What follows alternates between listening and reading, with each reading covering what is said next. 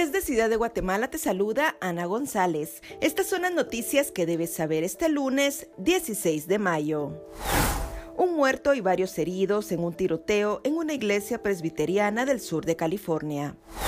En noticias nacionales, diputados promueven una iniciativa de ley para que los DPI que están por vencer tengan validez hasta diciembre del 2023. Se espera que este lunes el presidente de la República, Alejandro Yamatei, dé a conocer quién será el fiscal general para los próximos cuatro años. En nuestra sección de República Vive te contamos sobre los tesoros de Egipto, un museo interactivo que tienes que visitar en la ciudad de Guatemala.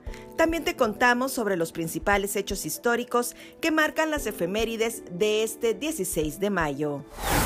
Eso es todo por hoy. Para mayor información ingresa a república.gt y mantente informado sobre las noticias del día. También nos puedes seguir en redes sociales como República GT.